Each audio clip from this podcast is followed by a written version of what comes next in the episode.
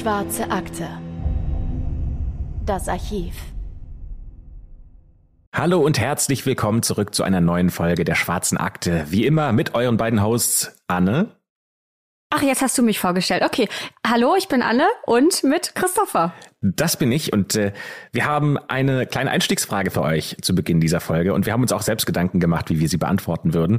Und zwar geht es in der heutigen Folge um Anrufbeantworter. Nicht um die Geräte, die man früher hatte, bei denen irgendwo noch im schlimmsten Fall so ein Tonbandgerät mitgelaufen ist ähm, oder die digitalen, die jetzt äh, Leute in unserem Alter noch kennen könnten, die bei den Festnetztelefonen mit dabei waren, sondern es geht um das, was passiert, wenn jemand bei euch auf dem Handy anruft und euch nicht erreicht. Also diese klassische Mailbox. Und in dem Fall, den wir heute mit euch teilen, da geht es um eine ganz spezielle Nachricht auf einer dieser Mailboxen. Und diese Nachricht prägt diesen ganzen Fall. Aber ihr werdet schon noch erfahren, warum. Und wir haben uns selbst gefragt, gab es denn tatsächlich mal Mailbox-Nachrichten, die unser Leben verändert und geprägt haben. Und tatsächlich haben wir beide was gefunden, äh, was wir euch heute mal mitgeben können und äh, so ein bisschen aus unserem Privatleben erzählen. Und Anne, ich überlasse dir da mal den Vortritt, ähm, weil du hast, ich habe es im Skript gerade gesehen, nur ein Wort hingeschrieben, Küchenmonteure. Was hat's damit auf sich? Ja, also dein Intro für meine Geschichte war jetzt nicht so ganz passend, weil diese Nachricht hat nicht mein Leben verändert, ähm, sondern bei mir oder ich habe mich eher gefragt, was war ähm, die letzte Nachricht auf meiner Mailbox, an die ich mich erinnern konnte, weil ich weiß nicht, wie es dir geht, aber so viele ähm, Nachrichten bekomme ich gar nicht mehr. Nein, wenn, dann sind Sprachnachrichten bei WhatsApp. Genau, genau, das ist ja was anderes. Und ich selbst zum Beispiel spreche nicht auf Mailboxen. Ich finde das irgendwie unangenehm und ich kann dir auch überhaupt nicht sagen, warum, aber ich habe das schon früher nicht gerne gemacht. Und ähm, die letzte Nachricht, an die ich mich aber erinnern kann, die ist noch gar nicht so lange her. Und ähm, die war eben von Küchenmonteuren, weil ich eine neue Küche bekommen habe vor ein paar Wochen. Und ähm, da ging es um Terminabsprachen. Also super langweilig, null lebensverändernd. Und äh, ich glaube, deine Geschichte, die ich noch nicht kenne, ähm, ist da auf jeden Fall spannender, denn eine berühmte Person spielt eine Rolle, richtig? Ja, eher gesagt, äh, sogar mehrere berühmte Personen. Aber diese eine berühmte Person hat auf meine Mailbox gesprochen. Und zwar kam das so ein bisschen aus dem Aspekt heraus, dass ich, als ich jünger war, Radiomoderator werden wollte. Und mhm. ich wollte wissen von Leuten, die das schon erreicht hatten und die bekannte Moderatoren waren, so, hey, sag mal, wie habt ihr das denn damals eigentlich gemacht? Wie habt ihr angefangen? Wie habt ihr das gelernt? Wie seid ihr besser geworden? Und hatte dann so ein kleines, ich sag mal, Demo-Tape zusammengeschnitten von Dingen, die ich mal irgendwann gemacht hatte, so dass jemand einen Eindruck davon bekommt, äh, wie das klingt, wenn ich am Mikrofon bin und habe Briefe geschrieben an alle berühmten Moderatoren, die mir eingefallen sind. An äh, Günther Jauch, an Thomas Gottschalk, an Markus Lanz, an äh, Jörg Pilawa, an Nein, wirklich? wen auch immer. Tatsächlich an jeden. Und auch die Briefe handgeschrieben, so dass jeder weiß, ich habe das jetzt nicht irgendwie mal Copy-Paste und äh, Hallo, schau mal rein, sondern so, dass ja. ich mir auch Mühe gemacht habe. Und ich habe da jetzt auch nicht viel erwartet. Ja, aber irgendwann, dann äh, eines Tages, hatte ich eine Mailbox-Nachricht auf meinem Handy und es begann mit Hallo, Herr Bücklein, Günther Jauch hier. Nein. Und ich habe gedacht, das darf ja wohl nicht wahr sein. Günther Jauch hat auf meine Mailbox gesprochen und hat mir tatsächlich einige gute Tipps gegeben, wie er jetzt an meiner Stelle weitermachen würde und äh, ähm, hat äh, gesagt, so ja, das machen Sie schon gut, aber ähm, arbeiten Sie noch weiter an sich. Ja, also jetzt auch nicht so, dass er ähm, kann mich ja jetzt nicht zu RTL einladen und sagen, hallo, ich habe hier eine Moderationsstelle. Ähm, so geht's natürlich auch nicht. Äh, aber zumindest hat er sich da echt Zeit für genommen. Er hat sich das angeschaut und äh, ich fand das sehr prägend so für mein Leben, weil ich das wirklich toll fand, dass jemand, der ja, ich sag mal, sich die Zeit gar nicht nehmen müsste, ähm, aber das tatsächlich getan hat und dem das wichtig war, da auch eine Nachricht zu hinterlassen. Ähm, und ich habe diese Geschichte jemandem erzählt, der heute mehr oder weniger eng mit Günther Jauch zusammenarbeitet. Und der hat dann gesagt, so ja, die Geschichte klingt voll nach Günther Jauch. Günther Jauch ist so der bodenständigste Mensch der Welt. Und äh, auch wenn er sich quasi alles leisten kann, ist das einfach ein super netter und super bodenständiger Typ. Ich habe zwei Fragen. A, Hast du diese Nachricht noch? Hast du dir die irgendwie, weiß ich nicht, gespeichert, weitergeschickt, wie auch immer? Und was ist der ultimative Tipp von Günther Jauch, den er dir damals gegeben hat? Erinnerst du dich daran?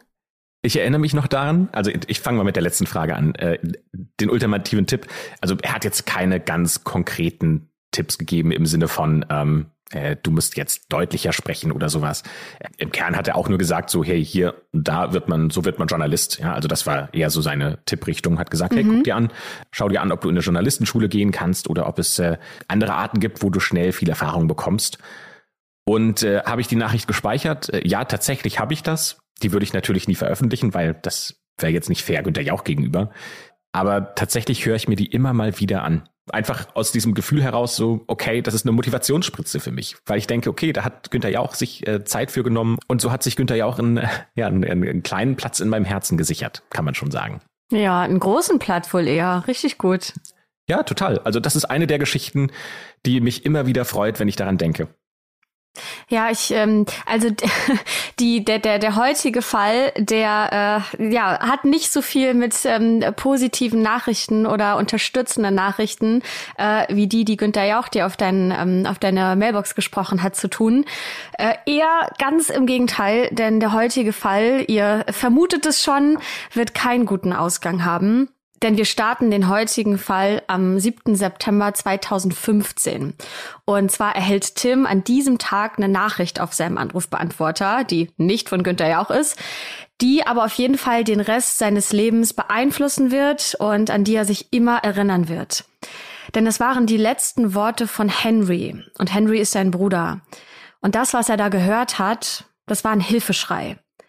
Und kurz nach dieser Nachricht ist sein Bruder Henry tot. Die Frage, die sich jetzt stellt, ist, ob diese Nachricht, die Tim hier auf dem Anrufbeantworter hatte, eine Erklärung dafür gibt, wie Henry nach einer durchfeierten Nacht verschwunden ist. Denn darüber zerbrechen sich auch noch heute tausende Menschen im Internet den Kopf. Und wir werden euch heute die Geschichte von Henry erzählen. Wichtig ist dabei aber zu klären, wie diese Nachricht überhaupt auf Tims Handy gekommen ist. Denn dass wir das heute noch hören können, diese Nachricht, was Henry da in seinen letzten Momenten, bevor er gestorben ist, gesagt hat, das ist Henrys Frau Kareen zu verdanken. Denn seine Frau hat an diesem Abend extrem gedankenschnell reagiert, denn eigentlich sollte dieser mysteriöse Anruf gar nicht an Tim gehen, sondern Henry wollte seine Frau erreichen. Eigentlich war Henry nur mit ein paar Freunden unterwegs, um zu feiern, und Kareen hat gar nicht damit gerechnet, dass sie noch irgendwas von Henry hört, bevor sie schlafen geht. Denn sie passt an diesem Abend auf die beiden kleinen Töchter auf, während er den letzten Abend mit seinen Freunden verbringt. Denn Kareen und Henry, die werden aus Minnesota wegziehen, wo sie aktuell noch wohnen, um in Kalifornien ein neues Leben zu starten. Henry ist Wirtschaftsprüfer, der wird in Kalifornien sicherlich einen gut bezahlten Job finden, und Kareen ist aktuell schon mit den Kids vorgefahren, um diesen Umzug vorzubereiten. Wahrscheinlich hat sie daran gedacht, dass sie am nächsten Morgen bei Henry durchklingeln wird, dann klingt er total verkatert, hat eine raue Stimme und die beiden werden noch Witze darüber machen, dass Henry viel zu viel getrunken hat. Ja, davon ist auszugehen, wann immer Henry mit seinen Freunden unterwegs ist, dann wird er gerne mal einen über den Durst getrunken. Vielleicht hätte er mit seiner Frau noch einen Scherz darüber gemacht, dass Henry mit seinen 32 Jahren Alkohol gar nicht mehr so gut verträgt, wie gerade in den Anfangstagen ihrer Beziehung. Aber fairerweise muss man dazu sagen, dass die beiden auch schon seit über elf Jahren miteinander verheiratet sind. Und mit Anfang 20 verträgt man Alkohol vielleicht noch ein bisschen besser ähm, als mit Anfang 30. Aber gegen 2.30 Uhr in der Nacht klingelt Karins Telefon. Und auf dem Display kann sie die Nummer ihres Mannes sehen. Also nimmt sie natürlich auch ab und kann seine Stimme hören. Für sie klingt es im ersten Moment so, als hätte Henry nur versehentlich ihre Nummer gewählt, denn seine Stimme klingt irgendwie distanziert. Und das, was Henry da sagt, das kann Kareen beim besten Willen auch nicht verstehen. Aber ihr kommt es irgendwie komisch vor, denn sie hört im Hintergrund gar keine Musik und auch keine anderen Menschen. Also ihr Mann ist definitiv nicht mehr im Club unterwegs. Und dann klingt es irgendwie so, als würde er sich vor Schmerzen krümmen und stöhnen. Und dann klingt es so, als würde er schreien, irgendwie um sein Leben zu retten. Also irgendwas stimmt hier mit Henry nicht. Irgendwie klingt es schon fast so, als wäre Henry von einem Dämon besessen oder als wäre er mit einem Alien unterwegs. Also das klingt wirklich ganz komisch. Diesen Anruf, den kann man sich auch im Internet anhören, zumindest in Teilen. Das sind zwei Minuten, in denen man da reinhören kann. Und geistesgegenwärtig in dieser Situation schnappt sich Kareen ein zweites Telefon und ruft Tim an. Der scheint aber schon zu schlafen, denn bei ihm geht nur die Mailbox ran. Und Kareen hält die Telefone so aneinander, dass die Stimme von Henry auf der Mailbox von Tim aufgenommen wird. Das Telefonat von Henry und Karine endet dann damit, dass eine Stimme sagt, Stop it. Oder auf Deutsch, hör auf damit. Und dann bricht das Telefonat ab. Ob Henry das gesagt hat oder ob eine andere Person mit ihm gesprochen hat, das ist unklar. Auch Karine findet darauf keine eindeutige Antwort. Ja, und total irritiert, nachdem dieser Anruf abgebrochen ist, versucht Karine Henry zu erreichen und auf seinem Handy anzurufen. Und bestimmt klärt sich die Situation dann irgendwie. Aber Henry geht nicht ran. Genauer gesagt, er klingt nicht mal das Freizeichen. Denn nur wenige Augenblicke nachdem Karine ihren Mann zurückrufen möchte, springt dessen Mailbox an. Das Handy von Henry ist ausgeschaltet. Er ist nicht mehr zu erreichen und Karine hat keine Ahnung, was das alles zu bedeuten hat. Karine schaltet also die Polizei ein und die formiert auch direkt ein großes Suchteam, das Henry finden soll. Denn gerade die Tatsache, dass direkt nach dem aufgezeichneten Telefonat das Handy von Henry ausgegangen ist und möglicherweise noch eine andere Person bei ihm war, das lässt die Polizisten das Schlimmste befürchten. Aber so sehr die sich auch anstrengen, die können keinen Hinweis darauf finden, wo Henry sich vielleicht gerade befindet. Das ist deswegen so herausfordernd, weil niemand genau sagen kann, wo Henry in den letzten Stunden war, bevor er verschwunden ist. Die einzigen Aussagen, die die Polizei hat, das sind die von Henrys Freunden. Aber die waren an dem Abend ja selber sehr angetrunken und können sich jetzt vielleicht auch nicht mehr ganz genau erinnern, was passiert ist. Die Freunde erzählen allerdings mehr oder weniger den gleichen Ablauf des Abends und daher ist davon auszugehen, dass sich die Geschichte auch tatsächlich so abgespielt hat. Am Abend des 6. September 2015, da trifft sich Henry mit seinen Freunden im Poflitzkis. Das ist eine Bar, die etwa zwei Kilometer von Henrys Wohnung entfernt ist. Und Henry hält sich an diesem Abend nicht zurück. Der wird im Laufe des Abends so betrunken, dass seine beiden Freunde ihm erst den Geldbeutel und dann den Schlüssel abnehmen, weil sie sicherstellen wollen, dass er nicht noch mehr Drinks kaufen kann, oder sich, und das wäre ja noch schlimmer, ins Auto setzt, um nach Hause zu fahren. Gegen halb zwei Uhr nachts ist dann der Abend beendet und William, das ist einer der beiden Freunde, schleppt Henry zu sich ins Auto. Er will ihn nach Hause fahren. Aber Henry besteht darauf, dass William ihn an einer Tankstelle absetzt. Die ist von der Kette Super America. William sagt bei der Polizei aus, dass er Henry dort dann auch abgesetzt hätte und weitergefahren ist. Vom Club sind das nur ein paar hundert Meter zur Tankstelle und Henry muss von dieser Tankstelle aus auch eigentlich nur die 73. Avenue runterlaufen, um zu sich nach Hause zu kommen. Wahrscheinlich hat sich William gar keine Gedanken gemacht, was auf der Strecke passieren kann. Das ist einfach nur geradeaus und äh, das wird er schon irgendwie hinkriegen. Und er hat wahrscheinlich überhaupt nicht daran gedacht, dass nur wenige Stunden nachdem er Henry an dieser Tankstelle abgesetzt hat, einer seiner besten Freunde vermisst wird. Ja, und die Freunde haben übrigens auch vergessen, ihm seine Gegenstände zurückzugeben. Das heißt, Henry hatte in dem Moment, als er aus Williams Auto ausgestiegen ist, weder sein Portemonnaie noch seine Schlüssel zurückbekommen. Und daher ist es für die Polizei auch, ja, eigentlich vollkommen normal, dass in den folgenden Tagen auch keine Bankbewegungen auf seinem Konto stattfinden. Für die Polizei ist in diesem Moment auch erst einmal viel wichtiger herauszufinden, woher denn dieser Anruf von Henry kam und jetzt wird's hochinteressant, denn der Telefonmast, der diesen gruseligen Anruf abgesetzt hat, der steht in New Brighton. Und das ist ein kleiner Ort, der ungefähr acht Kilometer von Henrys Wohnort entfernt ist. Die Frage ist, wie soll Henry jetzt dorthin gekommen sein? Denn zwischen dem Zeitpunkt, als Henry an der Tankstelle abgesetzt wurde, und dem Anruf bei Karen liegt nicht mal eine Stunde. Das heißt, Henry müsste eigentlich gerannt sein, um in dieser Zeit den Weg von der Tankstelle nach New Brighton zurückzulegen. Und er war ja total angetrunken oder ja, eigentlich betrunken. Das heißt, das ist ja eigentlich unmöglich, dass er das geschafft hat.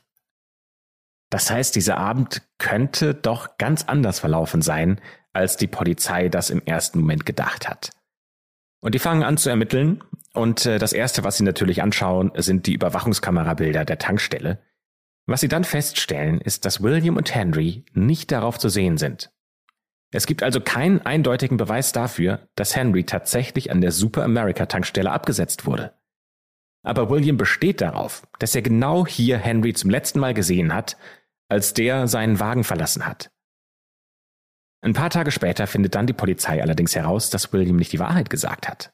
Denn Henry wurde nicht an der Super Americas Tankstelle abgesetzt, sondern an der Holidays Tankstelle, die zwar an der gleichen Straße liegt wie die Super Americas, allerdings fünf Kilometer weiter von der Bar entfernt, in der die drei den Abschied gefeiert haben. Damit sieht William natürlich super verdächtig aus, und durch diese neue Erkenntnis ergeben sich auch wieder unzählige neue Möglichkeiten, was mit Henry passiert sein könnte.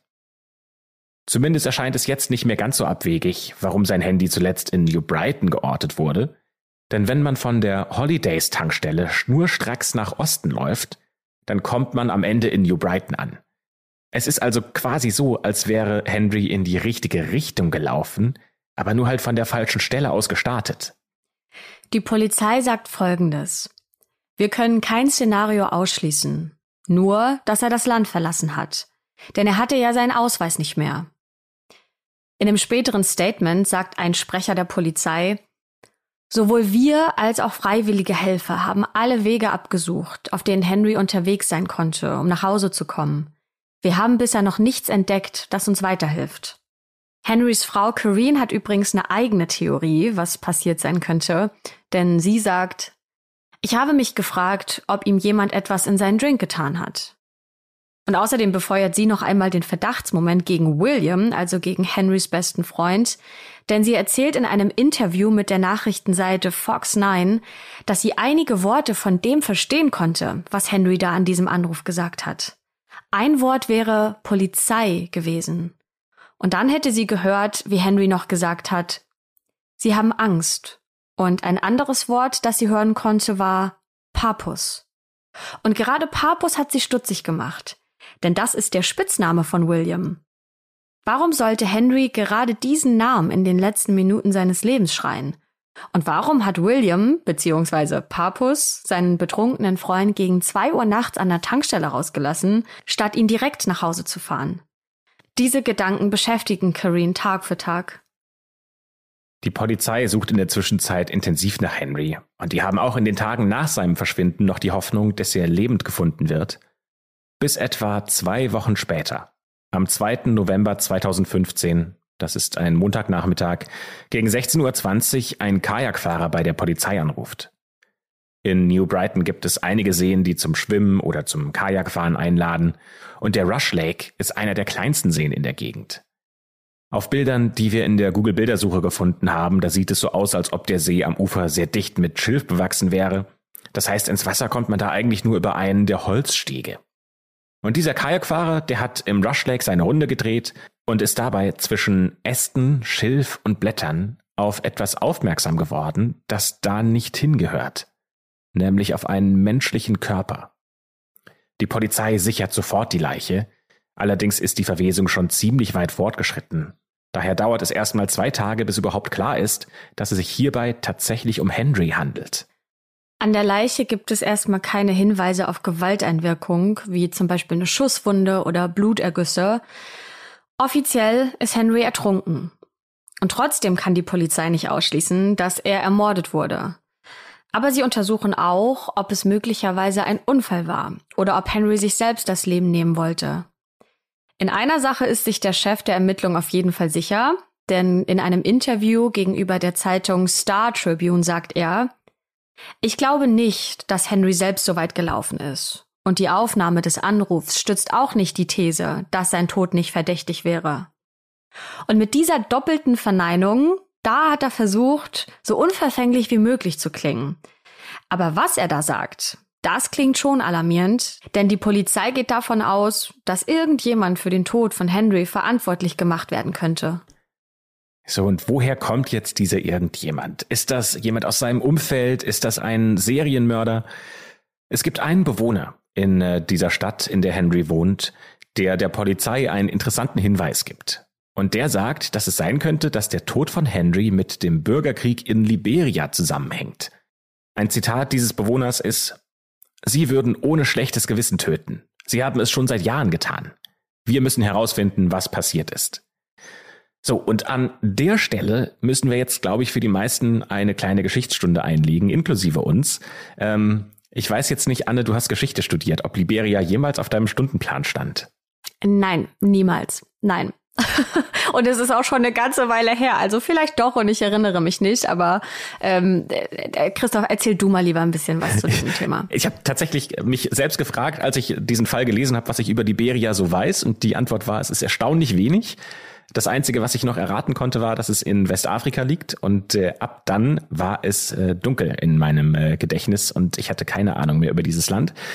Aber dafür hat Wikipedia ja äh, einige interessante Fakten für uns parat, unter anderem über einen sehr intensiven Bürgerkrieg, der in diesem Land geführt wurde.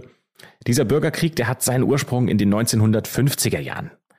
Und äh, Liberia, das muss man wissen, ist neben Äthiopien das einzige Land in Afrika, das nie kolonialisiert wurde. Und deswegen hatten sie in den 1950er Jahren auch tatsächlich die Chance, an einem wirtschaftlichen Aufschwung teilzunehmen. Gleichzeitig hatte aber Liberia immer leere Staatskassen. Und das ist natürlich ein äh, Problem. Deswegen hat der Staat viele Bauern dazu animiert, Kaffee und Kakao anzubauen, weil die ja teurer verkauft werden könnten als Reis auf dem Weltmarkt. Aber dann in den 1960er und 1970er Jahren gibt es in vielen Ländern Afrikas Dürren und die zerstört die Reisernte, was den Preis für Reis auf dem Weltmarkt deutlich in die Höhe treibt und Liberia kann sich den Import von Reis nicht mehr leisten, was ja aber das absolute Grundnahrungsmittel ist. Daraufhin beginnt die Bevölkerung eine Revolte und nach einem blutigen Putsch hat das Land einen neuen Präsidenten. Ja, zum Glück hat Christopher mir hier auch ein bisschen was vorbereitet, äh, damit er nicht der einzige Geschichtsonkel hier bleibt. Ähm, denn die Lage hat sich für die Bevölkerung erstmal nicht gebessert. Also Liberia liegt wirtschaftlich immer noch am Boden. Die Menschen leiden Hunger und machen, also was heißt natürlich, aber machen die Regierung dafür verantwortlich. Denn die Politiker hatten ja veranlasst, dass die Bauern kein Reis mehr anbauen und alles daran setzen, dass der Export das Land wirtschaftlich trägt. Diese Rechnung ist allerdings nicht aufgegangen und zwei gescheiterte Putschversuche nimmt der neue Präsident dann zum Anlass, so hart wie möglich gegen die Kritiker und Oppositionelle vorzugehen. Die Lage spitzt sich zu und so beginnt dann im Jahr 1989 der erste Bürgerkrieg in Liberia, in dem unter anderem ein Warlord mit Kindersoldaten in den Krieg zieht. Und ganze sieben Jahre dauert es, bis der Frieden wiederhergestellt werden konnte. Und das hat auch deswegen so lange gedauert, weil die Warlords kein Interesse an dem Frieden hatten, denn die konnten durch den Krieg viele Rohstoffe für sich erobern. Nach dem Krieg wird dann 1996 ein Präsident gewählt. Ja, aber diese neue Demokratie, die hält auch nicht lange, denn nur drei Jahre später bricht dieser Bürgerkrieg wieder von neuem aus. Denn die Gegner des Präsidenten, die wollen seine Regierung nicht akzeptieren. Und dieser zweite Bürgerkrieg dauert dann 14 Jahre bis ins Jahr 2003. Und durch diesen Krieg entstehen Risse zwischen verschiedenen Volksgruppen und Volksstämmen, die in Liberia leben, und die sind auch noch bis heute erbitterte Feinde. Und aufgrund dieses Bürgerkriegs sind tausende Menschen aus Liberia geflohen und haben versucht, in anderen Ländern ein neues Leben aufzubauen. Unter anderem Henry. Und die Theorie ist jetzt folgende. Irgendjemand könnte herausgefunden haben, dass Henry in die USA geflohen ist und hier lebt und dass er zu einer der verfeindeten Stammesgruppen gehört und deswegen wurde er getötet. Das klingt schon sehr verrückt, aber der Mann, der diese Theorie ins Spiel gebracht hat, der sagt, dass die Menschen, die aus Liberia geflohen sind, noch heute in ihren neuen Heimatländern verfolgt werden und dass es deswegen gar nicht mal so unwahrscheinlich ist, dass jemand aus Liberia Henry ermordet hat. Letztendlich gibt es aber keinen Hinweis darauf, dass es tatsächlich Mörder aus Liberia auf Henry abgesehen hatten, oder dass er zufällig irgendjemandem über den Weg gelaufen ist, der ihn erkannt hätte und ihn spontan umgebracht hat. Die Theorie von Kareen, seiner Frau, ging ja in eine andere Richtung, denn sie hatte ja den Verdacht, dass er im Club unter Drogen gesetzt wurde. Seine Leiche wird deswegen einem Test unterzogen und die Ergebnisse werden allerdings nie veröffentlicht. Einige Leute glauben daran, dass Drogen ein wichtiger Teil der Erklärung sind, warum Henry in diesem See ertrunken ist.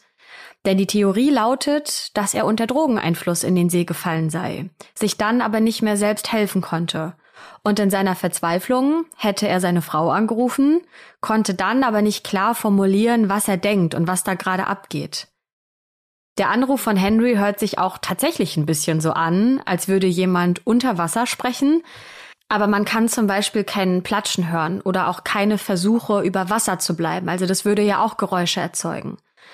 Aber das könnte zumindest erklären, warum das Handy plötzlich ausgegangen ist. Denn ja, vielleicht war der Wasserschaden einfach zu groß und deswegen hat sich das Handy selbst ausgeschaltet. Werbung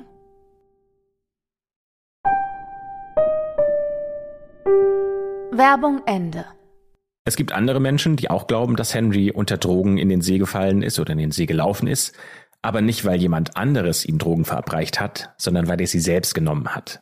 Entweder hat er sich bewusstlos getrunken oder er hat irgendeine andere Droge genommen, dann ist er zum See gelaufen und hat sich selbst ertränkt.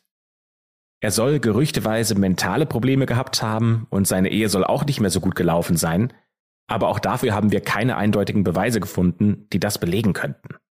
Die Polizei findet in der Zwischenzeit allerdings ein weiteres spannendes Detail heraus, das die Ermittlungen in eine ganz neue Richtung lenkt. Denn Henry hat an diesem Abend nicht nur Kareen angerufen, sondern insgesamt drei Anrufe sind von seinem Handy abgesetzt worden. Wer die Empfänger waren, das wurde nicht veröffentlicht, aber Tim, sein Bruder, soll einer davon sein. Und jetzt kommt eine wirklich spannende Neuerung in dem Fall, denn diese drei Anrufe, die wurden von drei unterschiedlichen Sendemasten aus abgesetzt. Einer dieser Sendemasten steht in Fridley, einer in Spring Lake Park und einer in New Brighton. Und diese drei Viertel bilden ziemlich genau ein Quadrat von sechs mal sechs Kilometern. Diese drei Anrufe setzt Henry innerhalb von 30 Minuten ab und jedes Mal in einem anderen Viertel. Für die Polizei kann das nur zwei Dinge bedeuten. Erstens, Henry war nicht zu Fuß unterwegs. Er muss dafür in einem Auto gesessen haben, denn sonst wäre er nicht so schnell von Viertel zu Viertel gekommen. Und zweitens, er kann nicht alleine gewesen sein. Denn in seinem Zustand hätte er niemals alleine Auto fahren können. Die Polizei bleibt also weiter am Fall dran, auch wenn es keinen guten Hinweis gibt und alles danach aussieht, als ob Henry ertrunken wäre. Sie finden keine Spur, die wirklich weiterhelfen könnte, und stattdessen streut die Polizei Zweifel an den Aussagen von Kareen. Leider wird die Polizei nicht deutlich, warum sie glaubt, dass Kareen nicht die ganze Wahrheit erzählt oder an welcher Stelle sie gelogen haben könnte. Aber ein Sprecher der Polizei sagt Folgendes. Es fühlt sich so an, als wurden wir auf eine falsche Fährte geführt. Wir haben die ethische und moralische Verpflichtung, das Richtige für unsere Community und diese Organisation zu tun. Das ist natürlich eine sehr schwere Anschuldigung und Kareen besteht aber darauf, dass sie die ganze Zeit die volle Wahrheit gesagt hat. Das heißt, hier steht jetzt Aussage gegen Aussage und wir können es nicht bewerten, wer jetzt mehr Recht hat. Die Polizei jedenfalls hat ihre eigenen Ressourcen ausgeschöpft. Und sie hoffen jetzt darauf, dass die Bevölkerung mehr Informationen hat, die bei der Ermittlung weiterhelfen könnten. Und dafür gibt es auch eine Belohnung, nämlich 5000 Dollar. Aber auch mit der Hotline, die für den Todesfall rund um Henry eingerichtet wurde, gibt es keine hilfreichen Antworten. Und wir haben dann im Internet mal geschaut, ähm, ob es denn Menschen gibt, die Henry kannten, die in irgendeiner Form mehr über ihn sagen können. Und tatsächlich haben wir auf Reddit einen Thread gefunden, in dem ein User schreibt, dass er Henry persönlich gekannt hat. Und in seinem Post schreibt er, wir haben zusammengearbeitet und sind für die Arbeit auch zusammen gereist. Er war ein wirklich netter Typ. Im Büro hat man schon darüber getuschelt, dass er eine ganze Menge Alkohol trinkt. Ich glaube, dass in dieser Nacht etwas passiert ist und der Fahrer dafür verantwortlich ist. Mir tun seine Kinder leid. Er war für viele Jahre ein guter Freund, und es war wirklich komisch, ihn in den Nachrichten zu sehen. Er ist zwei Tage lang nicht zur Arbeit erschienen. Dann haben seine Vorgesetzten sich große Sorgen gemacht. Dann haben sie herausgefunden, dass er vermisst wird, und alles hat sich so angefühlt, als wäre es ein Film. Seine Nachricht auf dem Anrufbeantworter hat mich hart getroffen. Du konntest hören, wie viel Angst er hat. Dass ich ihn kannte, hat es so viel schlimmer gemacht denn ich habe mir vorgestellt, was er in diesen Momenten durchmachen musste. Hoffentlich wird das irgendwann aufgeklärt. Ich habe allerdings keine große Hoffnung. Und in einem weiteren Post schreibt er, das ist jetzt nur die totale Spekulation. Aber weiß jemand, ob er ein Drogenproblem hatte? Er war isoliert und hat seine Familie vermisst. Die Miete konnte er nicht mehr rechtzeitig bezahlen und seine Arbeitsperformance hat nachgelassen. Er war bis spät in die Nacht unterwegs, um zu feiern. Er wurde an irgendeiner Tankstelle rausgelassen. Das klingt so, als hätte er sich Drogen besorgt. Er wurde sechs Kilometer von der Tankstelle entfernt gefunden und hatte nur etwa 25 Minuten Zeit, um dorthin zu kommen. Die Theorie mit dem Drogendealer scheint für mich extrem wahrscheinlich. Er ist in das Auto des Drogendealers eingestiegen. Sie sind herumgefahren, haben die Substanzen ausgetauscht oder sogar konsumiert. Und dann hat sich herausgestellt, dass Henry nicht bezahlen kann. Wenn ich ehrlich bin, finde ich diese Theorie ziemlich einleuchtend. Ja, ich kann mir auch vorstellen, dass das so passiert sein könnte. Beziehungsweise finde ich, wenn man jetzt die Theorien alle mal nebeneinander stellt, dass das die wahrscheinlichste ist, ne? Ja, wir haben doch ein paar Theorien in petto. Ja, vielleicht gibt's eine, die euch noch mehr überzeugt. Aber tatsächlich sind hier so ein paar Dinge mit dabei, die tatsächlich so viel Sinn machen. Ähm, zum Beispiel, also warum will Henry auch in seinem super betrunkenen Zustand nicht nach Hause gefahren werden? Das muss ihm ja entweder in irgendeiner Form peinlich sein, dass er sich mit jemandem trifft, den William, sein Freund, nicht sehen darf, oder er will nicht, dass die Person, mit der er sich trifft, zu ihm direkt nach Hause kommt und weiß, wo er wohnt. So, und dann macht es schon Sinn, dass er an dieser Tankstelle steht, dort aufgegabelt wird mit dem Auto. Ja, und dann tatsächlich, er muss ja durch die Gegend gefahren sein. Das geht ja gar nicht anders, denn so schnell kann er nicht rennen. Also das klingt in meinen Ohren auf jeden Fall nachvollziehbar. Das könnte so passiert sein.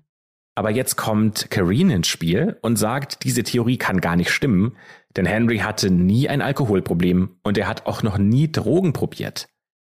Aber vielleicht ist ja genau das der Punkt, an dem die Polizei sagt, ja, genau da sind wir uns nicht sicher und wir glauben, dass Kareen nicht die Wahrheit sagt. Das heißt, an diesem Punkt herrscht extrem große Unklarheit. Aber es gibt einen anderen User auf Reddit, der sich sicher ist, dass eine andere Variante stattgefunden hat. Und er sagt, es gibt auf dem Körper keine Anzeichen davon, dass er gezwungen wurde. Also hat er sich wahrscheinlich verirrt und hat betrunken seine Frau und seinen Bruder angerufen, bevor er ins Wasser gefallen und ertrunken ist. Betrunkene machen häufig komische Geräusche. Es gibt keine besonderen Befunde im toxikologischen Report, also scheint es so, als wäre es ein Tod, der durch zu viel Alkohol und Pech entstanden ist. Ja, und es gibt auch sogar einen ganz ähnlichen Fall, der sich im englischen Manchester abgespielt hat.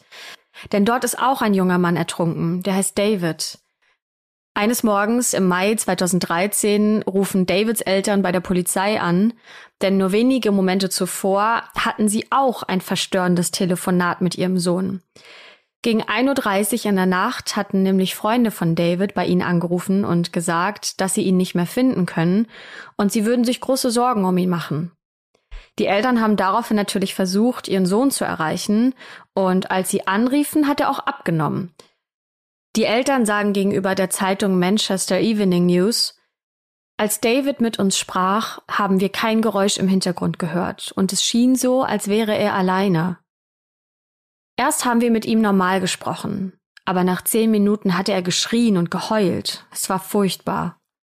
Und dann hätte David immer wieder gesagt, ich biege rechts ab, ich biege rechts ab. Ich biege rechts ab. Außerdem soll er Schimpfwörter benutzt haben, die seine Eltern gar nicht von ihm kennen. Ja, und die Polizei macht sich an dem Abend auf die Suche nach David und die können ihn nicht finden, obwohl sie sein Handy orten können. Und später wählt David den Notruf und in diesem Notruf soll er ebenfalls fast nur unmenschlich geschrien und geheult haben. Ja, Davids Freunde glauben, dass seine Drinks mit Drogen vermischt wurden. Denn an dem Abend soll er besonders aggressiv gewirkt haben und es passt gar nicht zu David. Er wurde sogar aus einer Bar rausgeworfen und soll draußen mit einem anderen Gast eine Schlägerei begonnen haben. Ja, und dann verlässt David die Szenerie und äh, es folgt dann eben dieser Part mit dem Anruf bei den Eltern, die wiederum die Polizei verständigen. Und etwa zwei Wochen später wird dann David in einem Kanal in Manchester gefunden und ist ertrunken. Das Einzige, was festgestellt werden konnte, ist, dass David sehr, sehr, sehr viel Alkohol getrunken hatte.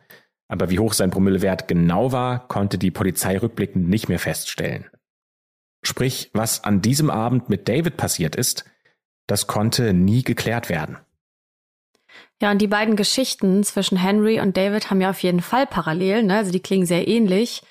Und ein anderer User, der bringt noch einen spannenden Punkt in die Diskussion mit ein, denn er schreibt auf Reddit, wenn das Handy einen Wasserschaden hatte, dann klingt es manchmal so, als ob ein Alien anrufen würde.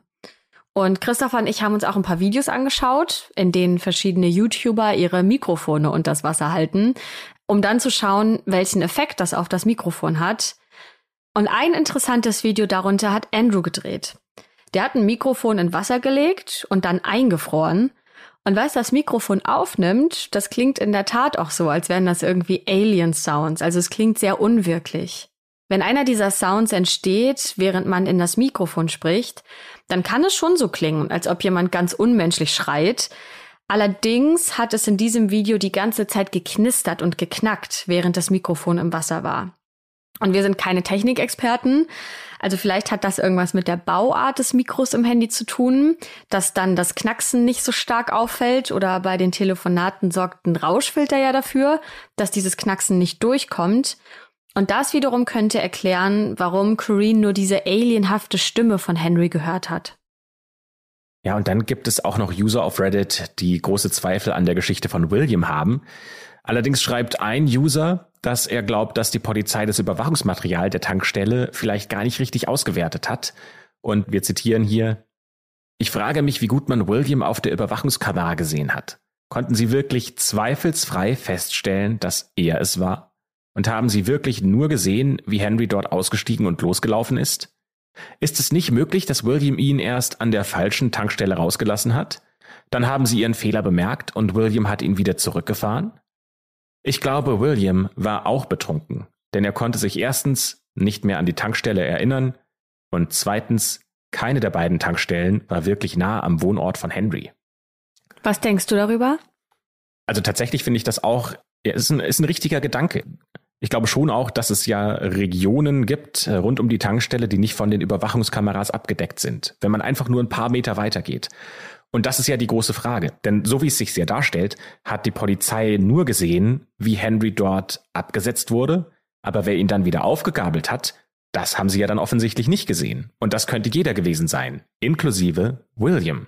Also William könnte ja tatsächlich die Wahrheit sagen, wenn er äh, sagt, ich habe ihn doch an der richtigen Tankstelle abgesetzt, die näher an seinem Zuhause ist, weil die Geschichte sich so abgespielt hat, dass er ihn erst an der falschen abgesetzt hat und dann wieder zurückgefahren hat. Das ist alles im Rahmen der Möglichkeiten. Und William war vielleicht einfach nur so betrunken, dass er sich daran auch gar nicht mehr erinnert. Ja, ihr merkt schon, es gibt hier viele Ideen und Theorien und Ansätze. Und wir haben eingangs ja auch gesagt, dass viele Leute im Internet nach wie vor spekulieren, also vor allem auf Reddit. Und da haben wir auch noch einen Kommentar gefunden. Da schreibt nämlich jemand, wenn er vom Club aus nach Hause gelaufen wäre, dann wären das vier bis fünf Kilometer gewesen.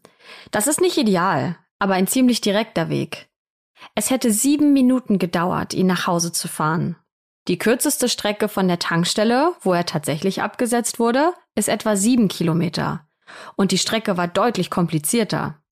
Zumindest kann ich nachvollziehen, dass es Verwirrung gab, wenn William auch betrunken war. Er hat gedacht, er habe Henry an der richtigen Tankstelle abgesetzt, ist aber in Wirklichkeit nur ein bisschen zu weit gefahren. Und ein User schreibt, für mich klingt die heulende Stimme so, als ob jemand unter Wasser gurgelt. Möglicherweise hat Henry sich verirrt und ist ins Wasser gefallen. Es war dunkel, er war betrunken und ist an irgendeiner Stelle ins Wasser gefallen, an der er einfach nicht mehr rausgekommen wäre. Er war müde und kam nicht mehr raus. Das Stop it könnte er gesagt haben, um sich selbst zu beruhigen und um in Ruhe darüber nachzudenken, wie er es an Land schafft. Es könnte natürlich auch sein, dass ihn jemand ertränkt hat, aber dafür gibt es keine Anzeichen. Aber es wirkt komisch, dass ein Freund ihn absetzt, statt ihn direkt nach Hause zu fahren. Ja, es gibt eine Person, die haben wir bisher noch nicht als Verdächtige betrachtet, weil sie das perfekte Alibi hat. Und das ist Corrine, Henrys Frau. Denn wenn sie mit ihren Kindern in Kalifornien ist, dann kann sie natürlich nicht ihren Mann umbringen, das ist klar. Aber eine Sache, die uns schon verdächtig vorkommt, ist die Geschichte, wie die Aufnahme von Henrys Anruf entstanden ist. Denn hier haben wir mehrere Varianten gefunden und einige Quellen sagen, dass Kareen geistesgegenwärtig Henrys Bruder Tim angerufen hätte und so die Nachricht auf seiner Mailbox gelandet ist. Andere Quellen wiederum behaupten, dass Kareen seinen Anruf selbst aufgenommen hätte und wieder ganz andere Quellen schreiben, dass sie nicht abgenommen hätte und die Nachricht auch erst am nächsten Morgen gehört hätte. Wir sind uns allerdings nicht sicher, ob hier Kareen durch unterschiedliche Interviews für Verwirrung gesorgt hat oder ob hier im Laufe der letzten sieben Jahre, also seit Henrys Verschwinden, auch vielleicht immer wieder neue Versionen der Geschichte entstanden sind. Aber zumindest eine Sache müssen wir schon akzeptieren, nämlich dass Kareen ja möglicherweise ein Motiv hätte. Denn wenn die beiden wirklich Eheprobleme hatten und dazu vielleicht auch noch Geldprobleme kommen, und dann auch noch, äh, wie ja die Kollegen von Henry behaupten, er zu viel Alkohol trinkt, dann kann es schon sein, dass Karine diese Ehe nicht mehr aushält. Und vielleicht war das einfach das letzte Mittel, das sie gesehen hat, und sie hat ihren eigenen Ehemann umgebracht.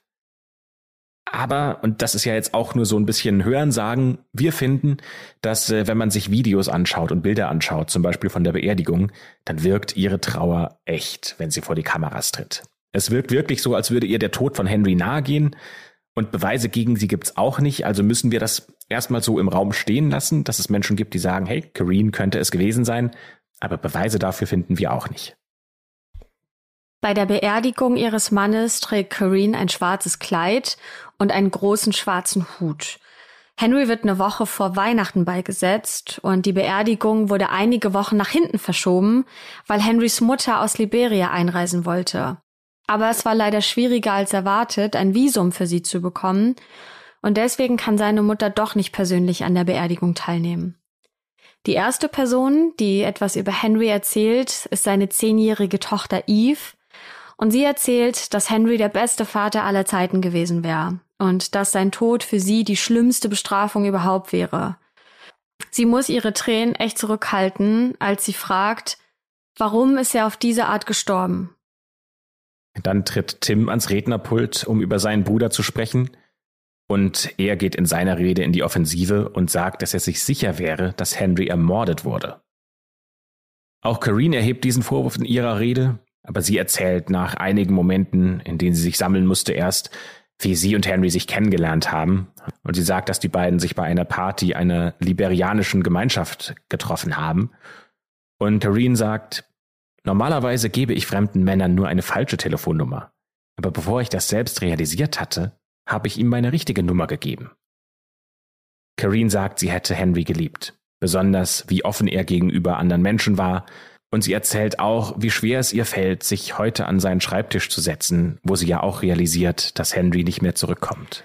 Und obwohl Henrys Mutter nicht persönlich anwesend sein kann, sorgt sie für die meisten Tränen, denn sie ist per Telefon zugeschaltet. Und in einer sehr emotionalen Rede dankt sie Kareen, dass sie in den letzten zehn Jahren an der Seite ihres Sohnes war und ihm zwei wundervolle Töchter geschenkt hat. Und auch andere Freunde und Bekannte von Henry können nur Positives über ihn sagen. Ein Arbeitskollege erinnert sich zum Beispiel daran, dass Henry jeden unterstützt hat, wenn man sein Mittagessen vergessen hat oder dass Henrys Umsätze im Unternehmen unerreichbar waren.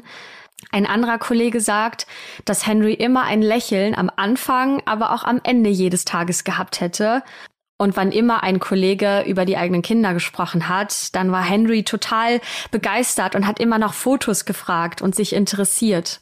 Und einer seiner Mitspieler in der Fußballmannschaft sagt zum Beispiel, wir werden nie erfahren, warum immer den guten Menschen schlechte Dinge passieren. Ja, irgendwie scheint es in diesem Fall so, als gibt es hier zwei Blickwinkel auf Henry. Die einen sehen ihn als den freundlichen Familienvater, der mit jedem Menschen perfekt auskommt, und die anderen behaupten, dass er Geldprobleme hätte, dass er Probleme mit Alkohol hatte und dass seine Ehe nicht gut läuft. Welche dieser beiden Seiten stimmt, das können wir natürlich nicht beurteilen. Fakt ist nur, bis heute ist das Rätsel rund um Henry ungelöst. Es gibt niemanden, der genau weiß, was an diesem 7. September 2015 passiert ist und wie die letzten Stunden von Henry ausgesehen haben. Bevor wir die heutige Folge beenden, haben wir aber noch eine kleine Ankündigung zu machen, denn die schwarze Akte wird zum ersten Mal in eine kleine Mini-Sommerpause gehen, also ab nächster Woche für insgesamt vier Wochen. Das heißt, ab nächster Woche wird erstmal keine neue Folge online kommen und wir sind am 5. Juli, zwei Tage vor meinem Geburtstag, sind wir wieder dabei mit, oder sind wir wieder da mit einer neuen Folge. Und äh, falls ihr uns in den nächsten Wochen so sehr vermisst, dass ihr es gar nicht aushaltet ohne die schwarze Akte, dann könnt ihr uns sogar live treffen in Berlin, in München, in Hamburg oder Köln, denn da werden wir einen Live-Fall auf der Bühne präsentieren und wir würden uns total freuen, wenn ihr da spontan vorbeikommt. Dazu könnt ihr gerne einmal in der Podcast-Beschreibung vorbeischauen. Und äh, es gibt noch eine Möglichkeit, uns so lange zu hören. Christopher, wo kann man uns denn noch hören? Ja, überall, wo es Podcasts gibt natürlich. Dann bei Podimo, da gibt's die schwarze Akte Mystery. Oder wenn ihr mögt, dann kommt doch auch gerne auf YouTube. Da gibt es auch alle Folgen online. Die könnt ihr rauf und runter hören in der Geschwindigkeit eurer Wahl und natürlich auch in der Reihenfolge eurer Wahl. Und dann freuen wir uns, wenn wir uns wieder Anfang Juli hören mit einer neuen Folge der Schwarzen Akte. Folgt uns auch auf Instagram. Vielleicht äh, melden wir uns da mit dem ein oder anderen Update. Da würden wir uns natürlich auch sehr drauf freuen. Und dann bleibt uns nichts anderes zu sagen als vielen Dank fürs Zuhören und bis zum nächsten Mal nach der Sommerpause.